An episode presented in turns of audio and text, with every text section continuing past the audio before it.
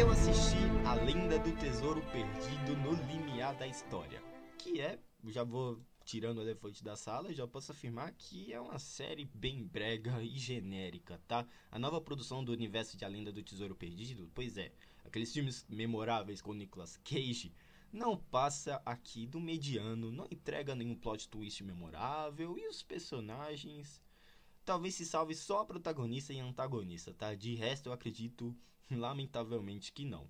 A lenda do tesouro perdido no limiar da história pode sim divertir em alguns momentos. O primeiro episódio é até interessante bem montado, mas tudo que envolve as missões, os tesouros, o lore em si da história é bem fraco bem sem sal e um mais do, mais do mesmo que não chega nem perto dos clássicos filmes lá dos anos 2000, tá? Na trama a gente acompanha Jazz Valenzuela, interpretada pela Lisette Alexis, que é uma jovem latina cheia de sonhos que decide sair em uma aventura emocionante para descobrir a história secreta sobre sua família. Com a ajuda de seus fiéis amigos, ela também trará em uma jornada perigosa para recuperar um antigo tesouro perdido.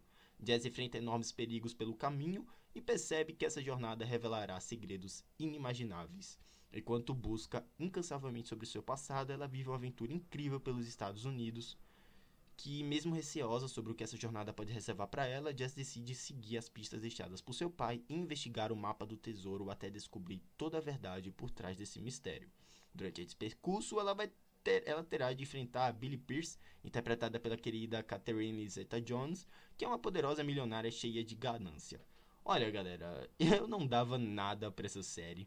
Fui lembrar de seu lançamento bem perto da estreia, para falar bem a verdade, bem perto da estreia do primeiro episódio. E eu digo que é até justificável muitas pessoas não fazerem ideia que a Lenda do Tesouro Perdido ganhou uma continuação. E sim, eu consigo sim tirar alguns pontinhos positivos que me fizeram continuar até o final da série. Talvez o espírito de aventura, a personalidade da protagonista são realmente instigantes e uma felicidade né, em meio a traminhas tão genéricas e esquecíveis. Talvez se estiverem procurando a produção para passar o tempo, talvez a lenda do tesouro perdido no limiar da história seja seu principal desejo. Eu dou a nota 6. Eu acredito que me decepcionou um pouquinho, dado que eu adoro os filmes do Nicolas Cage, o filme do Nicolas Cage lá dos anos 2000, se eu não me engano. Mas é isso, vou deixando vocês por aqui. Você assistiu Além do Tesouro Perdido no Limiar da História? Atualmente está disponível no Disney Plus tá bom? Me deixe feedback sobre o que você achou dessa série, vou deixando vocês por aqui. Me siga na Kitbox, onde tem minhas opiniões sobre eventos da cultura pop, sobre filmes que eu não comento aqui, sobre games, e também me siga na rede social com o nome esquisito, a Cool.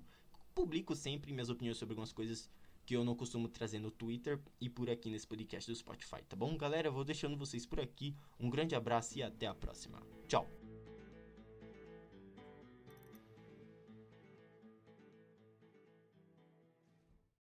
This holds a clue to a treasure of utmost importance.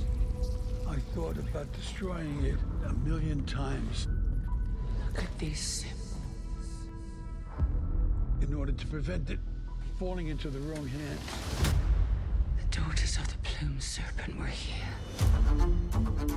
So we're talking like an honest to God treasure map. Yeah. Where